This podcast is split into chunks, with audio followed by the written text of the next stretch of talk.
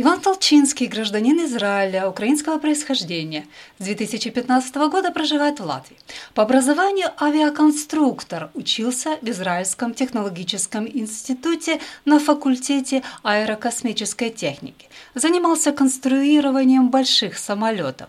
Первый дрон сконструировал случайно в 2014 году. Я проработал пять лет в компании, а этот дрон я сделал случайно для своих друзей, для того, чтобы поснимать, как мы ездим на лыжах. Тогда еще в то время не продавались дроны, и это все были самоделки. Вот я сделал самоделку, и после этого так получилось, что меня заметили, мне инвесторы дали деньги на развитие компании, и я стал заниматься дронами. В 2015 году Иван Толчинский открыл в Латвии компанию по производству дронов Atlas Aerospace. То, что за беспилотниками будущее, он понял уже давно. Много лет назад я говорил, что это будет будущее. Я даже, когда работал в своей компании в Израиле, когда я был инженер компании, говорил о том, что за дешевыми и массовыми решениями будущее, так как большие системы, они невыгодны на поле боя. Так как я служил в армии, я тоже это говорил, что, в принципе, за большими системами за ними нет будущего, так как маленькая система для солдата – это то, что и будет. Но тогда это игнорировалось, и это, в принципе, игнорировалось до войны в Украине. А война в Украине показала, насколько маленькие системы, которые используются солдатами, они нужны и как-то сильно меняют поле боя.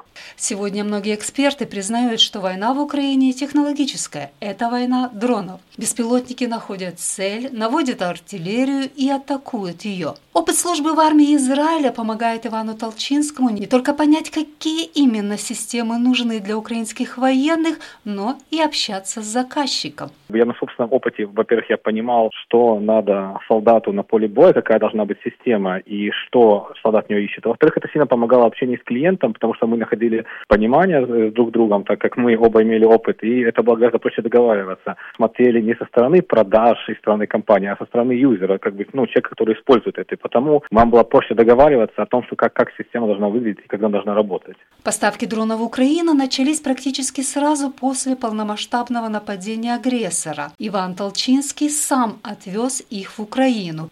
Чуть больше тысячи дронов поставили в Украину. А поставка у нас началась на второй день э, войны, мы уже поставляли дроны свои. Первые единицы мы поставляли бесплатно, от себя, и мы тогда, вот я и наш юрист, мы вместе ездили в Киев на второй день, мы ездили, отвозили системы. Мы видели все эти колонны, все эти танки, всех беженцев там, да, мы были прям. Потом через две недели там уже работали наши тренеры, которые обучали их. Атлас производит так называемые маленькие дроны, наблюдатели, против которых работает маленькая система радиоэлектронной борьбы. Обычно срок жизни такого дрона несколько десятков вылетов, поэтому постоянно нужны новые. Основная масса этой системы – это до двух килограмм дроны, которые используются лично солдатами используется для корректировки огня или для разведки местности. Это как бы система маленькая, складывается в сумку и под одно сделано, заточено под группу маленькую или под одного солдата. Структура очень по-разному. Э, есть системы, которые живут целый год, есть системы, которые живут только несколько месяцев. Очень сильно зависит подготовка самого экипажа. Еще очень много зависит от того, что происходит на поле. Потому что ребята говорят, что многие системы пострадали от того, что когда он возвращается, россияне стреляют в их сторону, допустим, бьются и тогда приходится бросать систему. Как бы она еще не успела долететь, вернуться, а им уже надо прятаться. И поэтому много зависит еще от э, работы РЭБа, ну, противодронных систем как бы с российской стороны. Самая большая проблема в управлении такими дронами – навыки пилота. Поэтому компания проводит постоянное обучение пилота в Украине. Наша группа, все наши ребята отсюда ездили в Украину, обучали, потом в Украине были свои инструктора, они до сих пор есть, там есть у нас офис, они тоже обучают, но иногда из-за того, что надо много людей обучить, мы отсюда едем и обучаем, там берем группы и обучаем их в Украине. Насколько эффективным оказался продукт «Атлас» по итогам почти двух лет войны? Системы постоянно совершенствуются, признает Иван Толчинский. Иногда специалисты для того, чтобы понять, как улучшить работу системы, отправляются на передовую.